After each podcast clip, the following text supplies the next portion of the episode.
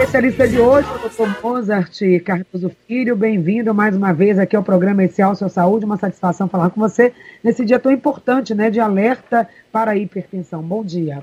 Bom dia, Patrícia. É um prazer estar aqui nesse importante programa que é o Celso Saúde para falar de um tema que é um tema relevante, né? Hipertensão arterial sistêmica. Tá? É um prazer estar aqui e poder ajudar você e os ouvintes. Pois é, doutor Moza, a gente pode dizer que a hipertensão ela é uma doença, ela tem um CID específico, ou ela é uma condição que pode ser sim um fator de risco para outras doenças? Bom, a hipertensão é uma doença crônica não transmissível, ou seja, ela é uma doença crônica, ela não passa de um indivíduo para o outro. Ela tem condições multifatoriais, né? ou seja, existem uma predisposição genética, existem questões relacionadas a hábitos de vida, como, por exemplo, alimentação com muito sódio, com muito sal, né? É, o uso de determinadas substâncias, como, por exemplo, o tabagismo, o uso excessivo de álcool, né? E ela também se caracteriza por ser uma elevação persistente da pressão arterial, né? ou seja, uma pressão arterial sistólica ou máxima maior ou igual a 140 milímetros de mercúrio e uma pressão arterial diastólica ou mínima né, maior ou igual a 90 milímetros de mercúrio.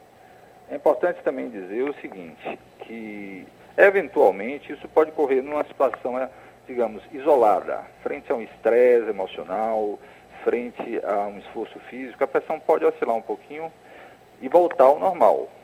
Para a pessoa ser considerada hipertenso, isso tem que ser detectado em pelo menos duas ocasiões diferentes e em medidas que o paciente esteja em repouso. Existem outras condições que predispõem à hipertensão, como o sobrepeso, né, o sobrepeso, a obesidade e, como eu falei anteriormente, algumas questões relacionadas a hábitos de vida e aspectos ambientais também. Agora, esses fatores né, unidos, né, se eles estiverem em conjunto, se a pessoa hiperten ou se a pessoa está com sobrepeso, e se ela também faz uso de algum tipo de medicamento, ou também ela tem uma alimentação não tão equilibrada, ou seja, esses fatores somados aí é mais complexo ainda, né? Então, quem está ouvindo aí a gente, ouvindo esses fatores de risco e está se vendo nesse quadro assim, essa pessoa, ela corre algum risco assim, iminente de ter um problema mais sério por conta de uma hipertensão não controlada, doutor Mozart? Com certeza. O grande problema é que a hipertensão arterial sistêmica, ela cursa frequentemente sem sintomas, ou seja, hum. ela é uma condição muitas vezes assintomática. E por conta disso, muitas vezes os indivíduos eles não dão maior importância, né, já que ela não está causando nenhum tipo de sintoma, e não tratam esses níveis elevados da pressão arterial. E com o passar do tempo, a hipertensão arterial costuma evoluir com alterações no funcionamento ou é, no funcionamento e na, na estrutura de órgãos-alvos, né, como o coração, o cérebro, os rins e os vasos arteriais, que são os principais é, é, órgãos que sofrem o efeito deletério da pressão alta. Né? A hipertensão arterial, por outro lado, é um fator de risco modificável.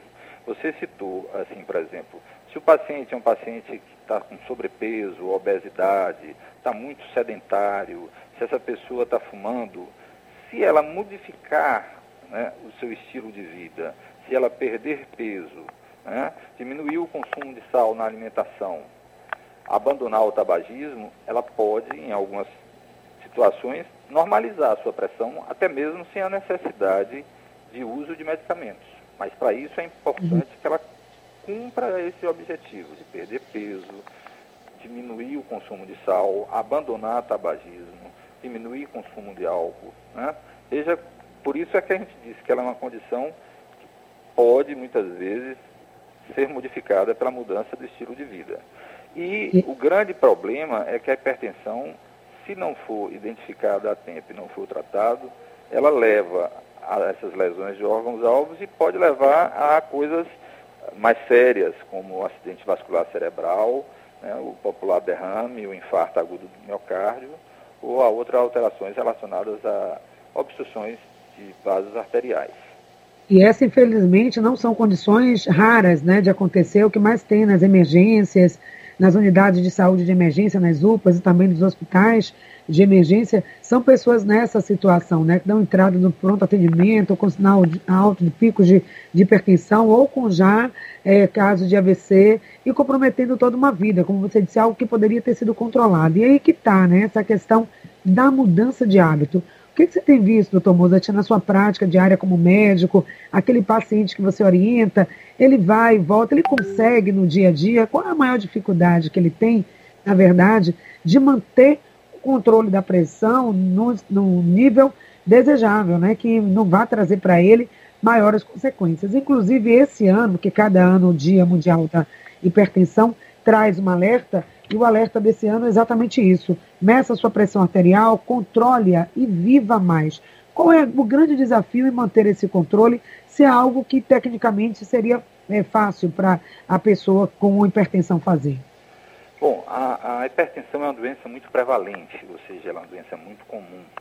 É importante que as pessoas saibam que entre adultos a hipertensão está frequente é, está presente em cerca de 25 a 30% das pessoas.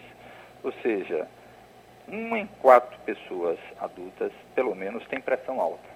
E muitas vezes essa pessoa não sabe disso. Tá? Então, é importante, primeiro, o conhecimento dessa condição, o conhecimento da doença. É importante que isso que a Rádio Excelsior, que o programa Excelsior Saúde está fazendo, seja divulgado sempre, né? para que as pessoas tenham consciência de que é uma doença comum. É uma doença que é possível, com mudança de estilo de vida e uso de medicamentos, a pessoa ter uma vida praticamente normal. Ela é muito comum. Depois dos 60 anos, de cada duas pessoas, pelo menos uma é hipertensa. A partir dos 65, 70%, ainda, ou 65, 70 anos, aumenta ainda a, a prevalência da doença na população. Então, isso depende muito da adesão da pessoa ao tratamento, ela ter conhecimento do seu nível de pressão, né? ela saber do que realmente pode ser modificado, né? a gente já falou sobre o sobrepeso, sobre o abuso de sal, é, uma alimentação adequada, com aporte também de potássio, que está presente em frutas e algumas verduras, o combate ao sedentarismo, isso é muito importante, né? As pessoas têm que ter noção que fazer atividade física é muito importante ajuda a controlar a pressão. E fazer atividade não implica necessariamente na necessidade da pessoa ir para uma academia ou ser sócio de algum clube. Isso pode ser feito andando. A pessoa deve, todo mundo deve andar pelo menos, andar ou fazer uma atividade física leve a moderada de pelo menos 150 minutos por semana. Isso equivale a uma caminhada rápida de 30 minutos, cinco vezes por semana. Né? Sim. É, e existem também outros aspectos relacionados ao uso de algumas medicações para outro objetivo, como por exemplo o uso excessivo ou uso prolongado de anti-inflamatório não hormonal, né? algumas medicações que são utilizadas para tratamento de depressão, ou mesmo uso de substâncias como descongestionantes nasais que também podem contribuir para que a pressão se eleve. Então veja que é uma, existe um mosaico de fatores, uma série de questões envolvidas né, que contribuem para que a pressão apareça ou que ela se agrave. Por exemplo, os indivíduos geralmente que têm a apneia obstrutiva do sono, que é uma condição que também não é tão rara, principalmente entre pessoas é, obesas, isso agrava o nível de hipertensão. Tá? E como você estava falando em relação às emergências, o que, que se vê na emergência?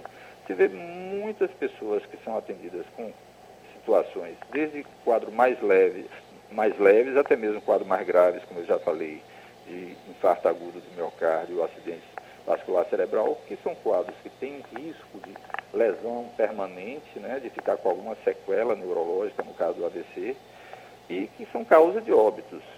Para você ter uma noção, por exemplo, ouvinte, é, e você também, Patrícia, Hum. É, em 2017, o DataSUS, é, de 1 milhão 312 mil óbitos, constatou que 27,3% desses óbitos estavam relacionados a doenças cardiovasculares, ou seja, geralmente associado à hipertensão, a infarto, a insuficiência cardíaca. Veja como é importante essa consciência de que a pressão alta predispõe a esse a esses, essas doenças mais graves e o que isso pode representar para a população em termos de risco, para a qualidade de vida, risco de complicações mais sérias e até mesmo óbito, e os custos econômicos que isso representa para o governo. Exatamente, uma série de fatores né, que chamam a nossa atenção e que justificam ter uma data específica para lembrar isso. Como você falou, uma doença pode ser silenciosa e está ali comprometendo várias, é, é, comprometendo o organismo né, da pessoa, comprometendo a saúde dela integral. Doença renal crônica também é uma, pode ser uma consequência da hipertensão. Não sei se tem uma relação também com a questão das demências e outros problemas de saúde, além da área de cardiologia, que é a sua área. Mas cerca da metade tem esse dado também que nos chama atenção, metade das pessoas que vivem com hipertensão desconhecem essa condição, ou seja, nem sabe que tem um problema. Como é algo assim que não tem normalmente um efeito, né, um impacto, mas é uma dor, é, que quando alguém está com uma dor, sente uma dor, corre logo para o médico, né, doutor Moza? Mas a, a, hipertensão não, ela está ali, ela deixa aquele mal-estar, ela pode ter um pico, causar algo mais, mais grave, mas no dia a dia você vai convivendo. Tem gente até que diz, ah, mas a minha pressão sempre foi alta e convive com isso numa boa, ou então deixa de tomar um remédio no fim de semana porque vai tomar uma cervejinha, ou porque vai para uma festa e fala, não, hoje eu não vou nem tomar o meu remédio de pressão, porque eu vou sair, enfim. E fazem isso com a maior facilidade, sem saber que está é, é, trazendo um risco muito sério né, para a sua saúde. Essas colocações que você fez são muito pertinentes é, reforçar que realmente a hipertensão arterial sistêmica é uma das principais causas da doença renal crônica, ou seja, aqueles pacientes que têm necessidade de fazerem é, terapia de substituição renal, seja por diálise ou transplante renal, a, a maior parte deles é hipertenso, principalmente a associação da hipertensão e diabetes é extremamente deletério para o rim. Né? Os quadros demenciais também estão associados à hipertensão. Né? Então veja como existem condições que podem ser preveníveis com o controle da pressão. Primeiro, o conhecimento. Todo mundo deve medir de quando em quando a sua pressão, pelo menos uma vez por ano, né, para quem não tem nenhum problema de saúde, para as pessoas mais jovens. Mas se a pessoa já, já tem um diagnóstico de hipertensão ou já vem cursando com uma pressão arterial, apesar de normal, mas um pouquinho mais elevada, é, quando está geralmente acima de 13 e ou 85 por 89 milímetros de mercúrio, né? Quando a pressão já está assim, merece essa pessoa com alguma frequência ela fazer medidas de pressão para ter conhecimento e tomar é, cuidado para que não venha a desenvolver hipertensão. Exatamente, todo cuidado é merecido nesse caso, não pode realmente negligenciar as pessoas que fazem uso da medicação, né, de uso contínuo, devem tomar essa medicação e associar também a questão da alimentação, né?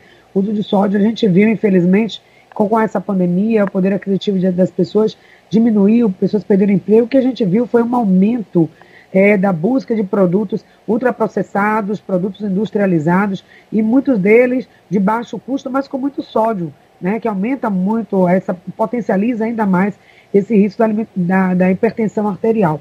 Então, isso é importante, de fato, manter o controle da dieta, do que você come, da alimentação, do que você escolhe, olhar o rótulo, a quantidade de sódio que tem naquele alimento e evitar. Esse também seria um bom caminho, doutor Mozart? Isso é muito importante, né? essa questão de olhar o rótulo dos alimentos. E isso já é uma norma, né? Todos os produtos industrializados têm no rótulo a quantidade de sódio. Né? Por exemplo, para que as pessoas saibam, a dieta ideal ela deve ter no, no máximo 2 gramas de sódio por dia. Isso equivale a 5 gramas de sal de cozinha. Né? Então isso é uma condição máxima, vamos falar assim. Então, lembrar que muitas vezes, além do sal que é posto durante a, a feitura do alimento, já tem os alimentos industrializados, já tem esses temperos industrializados, o biscoitinho, essas coisas todas, que já tem uma quantidade de sódio que, somado ao que é colocado durante o preparo dos alimentos, a maioria das vezes extrapola a quantidade mínima de sódio. Né? Associado a isso, as outras medidas que nós já falamos. E é muito importante que seja divulgado que tem Dia Nacional de Prevenção de Hipertensão, as instituições de saúde, os órgãos governamentais, as sociedades médicas, né? Sempre estão propagando é, essas, esse conhecimento, principalmente a hipertensão pela sua prevalência. Como eu falei antes, é uma doença extremamente comum e que tem tratamento, tá? Em relação à questão de medicamentos que são utilizados, existem medicamentos que são distribuídos até mesmo a nível de farmácia popular ou medicamentos que podem ser adquiridos com um custo relativamente baixo. Né? Existem vários tipos de medicamentos para se controlar a pressão, são medicamentos eficazes que antes de serem lançados são testados e que já estão aí no mercado há muitos anos. Uma pergunta aqui do ouvinte: se outras doenças de base, como diabetes, né, podem potencializar também a questão da hipertensão arterial. E a pergunta do nosso ouvinte, aqui ele não colocou o nome, estou aguardando, mas ela diz o seguinte: como controlar, no caso, quando você tem uma diastólica baixa e a sistólica alta? Como corrigir esse desnível? Bom, é, em relação à questão do diabetes, existe sim essa, essa relação entre diabetes e hipertensão. Os pacientes diabéticos, eles têm uma maior tendência a desenvolver hipertensão, porque o diabetes, assim como a hipertensão, agridem os vasos, né? E qualquer doença que leva à agressão de vaso arterial contribui para o aparecimento ou agravamento da hipertensão arterial. Da mesma forma, os indivíduos hipertensos têm maior tendência também de virem a desenvolver é, o diabetes. Então, existe uma relação imbricada entre essas duas condições. Em relação a essa questão dessa divergência, né, uma pressão sistólica maior e uma pressão diastólica, ou seja, a pressão mínima mais baixa, é, deve-se considerar o seguinte: o tratamento se baseia na elevação da pressão sistólica e ou diastólica, ou seja, se a pessoa tem uma pressão, de, vamos dizer assim, 160, 16 por 8, a, a pressão de 160 deve ser controlada, mesmo a pressão mínima, o diastólica, estando controlada, entendeu? É, então deve ser tratada tanto a pressão arterial sistólica isolada, como a pressão diastólica elevada, que seria maior ou igual a 90 milímetros de mercúrio. Atividade física também, embora a gente esteja no período de pandemia, doutor, ele pode ser é, indicada, né, para esse caso também de hipertensão alta. Algumas pessoas têm medo, acham que vão fazer é, algum tipo de exercício e isso pode até aumentar, né, o estresse, a pressão. Em relação a também o estresse do dia a dia, né, se pode ser um fator de, de risco para o aumento da pressão arterial. Na realidade, a atividade física é fundamental para todo indivíduo, para todo ser humano é, obviamente que tem que se individualizar o nível de atividade, né? mas especificamente em relação à hipertensão é muito importante que as pessoas façam a atividade física. A atividade física pode consistir desde uma caminhada, né? a pessoa mora em determinado bairro, ela não tem automóvel, ela pode saltar dois pontos antes do local onde ela deveria saltar para chegar em sua residência, no seu trabalho e ir andando. Isso já está ajudando ela. Outra opção é subir escada, quando a pessoa chega em casa ou no trabalho. Né? É importante dizer que as pessoas é, podem sim fazer é, subir escada, dois ou três andares, isso também de alguma forma ajuda. Né? Lógico que hoje em dia, com a pandemia do Covid, isso fez com que as pessoas ficassem mais reclusas, as pessoas tivessem ter mais cuidado em relação a contato com outras pessoas mas mesmo em sua residência, a pessoa pode fazer, é, e isso através até de alguns, alguns dispositivos eletrônicos, né, que existe hoje em dia de você se, seguir através de YouTube ou outros dispositivos, ter aulas, é, muitas vezes isso é, é gratuito, não precisa nem ter custo, orientação de que tipo de atividade a pessoa deve fazer, mas mesmo em sua residência, se a pessoa não pode sair, ela pode fazer atividade física tá? ou caminhada também, ou se você tem a disponibilidade de frequentar um, uma academia, o seu prédio tem esteira, isso aí pode ser feito com o cumprimento do distanciamento, com o cumprimento do uso de máscara em ambiente que outras pessoas estejam presentes. Ou seja, a pandemia mudou os hábitos nossos, né, de toda a população, e é importante que a gente se adeque a essas condições distanciamento social, é, lavagem de mãos e uso de máscara, mas isso não impossibilita que a gente realize a atividade física. É fundamental a prática de atividade física para controle não só da hipertensão, mas como de outra série de doenças.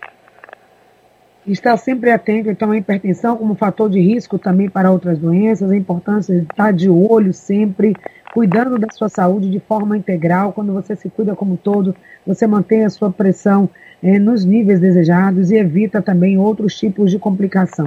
Então é importante isso. Doutor Mozart, mais uma vez agradecendo aqui a sua presença, ainda temos algum tempo, para que a gente possa falar mais né, de como a hipertensão, como as pessoas devem realmente ter o cuidado, trazer bem claro para elas como a hipertensão pode ser um fator de risco para outros problemas de saúde e que é algo que elas podem efetivamente controlar. A gente não está dizendo que é fácil, que é simples, mas é necessário não descuidar desse fator, por isso hoje o dia de alerta, o dia mundial Infelizmente, essa não é uma situação só da Bahia, do Brasil, parece que a hipertensão é um problema mundial, né? Uma, é um problema crônico mundial. A gente tem falado da pandemia da Covid, mas a gente tem tantos outros problemas de saúde que, independente de pandemia, estão aí já há muito tempo precisando que a população se conscientize e possa reverter, virar a chave em relação a isso. Então, o que dizer hoje de mais importante, né, para que fique bem claro nas pessoas e elas possam, a partir de hoje, tomar mais consciência e decidir optar a fazer uma mudança de vida efetiva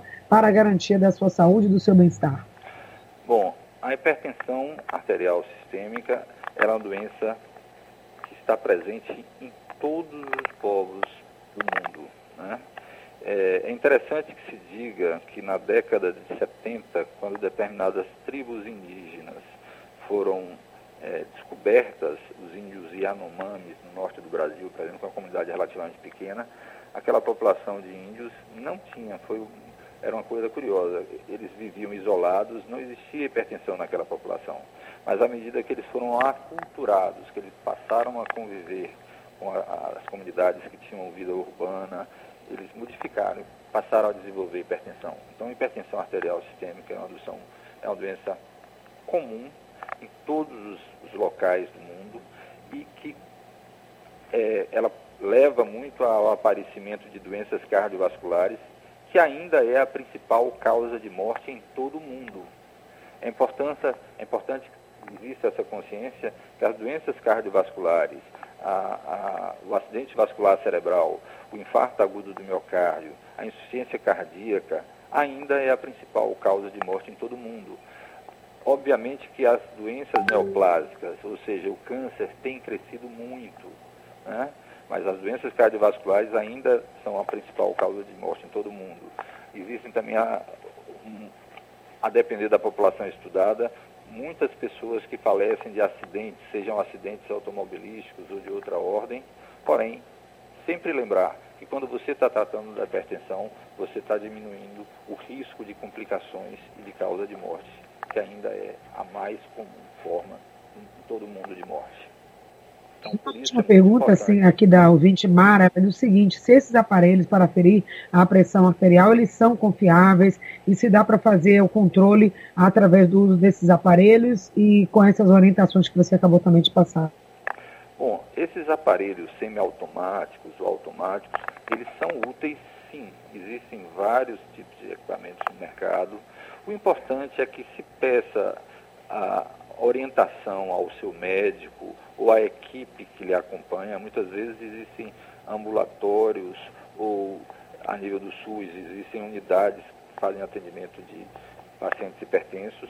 Peçam orientação sobre qual seria o equipamento mais é, adequado. Né? É importante que isso seja aferido. Se possível, eu com meus pacientes, eu gosto sempre de pedir a ele que muitas vezes leve ao consultório para dar uma olhada no equipamento, para comparar com o equipamento que tem a nível de hospital, por exemplo, que sempre é testado para ver se realmente ele tem uma, uma efetividade boa, tá? Mas ele é útil. Agora, obviamente, tem que ser mensurado, tem que ser avaliado a marca e, eventualmente, fazer uma revisão de tempos em tempos. Com certeza. Ótimas informações. Muito obrigada mais uma vez, doutor Mozart Cardoso, conversou com a gente aqui no programa Excelsior Saúde desta manhã de segunda-feira. Muito obrigada, tenha um excelente dia. Patrícia, muito obrigado mais uma vez participando desse importante programa que é o Excelsior Saúde. Eu estou à disposição, qualquer situação que você necessite da nossa participação. E para todos os ouvintes, é importante que vocês meçam sua pressão, saibam os seus níveis de pressão e se forem hipertensos, tem cura para isso e tem controle. Exatamente. Então, gente, só para fechar, para marcar o Dia Mundial da Hipertensão, a Organização Pan-Americana de Saúde vai realizar um webinário aberto para todos, né? Já que pela internet, no próximo dia 21 de maio, às 12 horas, das 12 até uma e meia da tarde. Vou estar mandando o link também para vocês. Um abraço grande. O especial Saúde de hoje fica por aqui. A gente volta amanhã, se Deus quiser. Obrigado, Ivan, a todos que fizeram o programa. Continue ligado no nosso programa.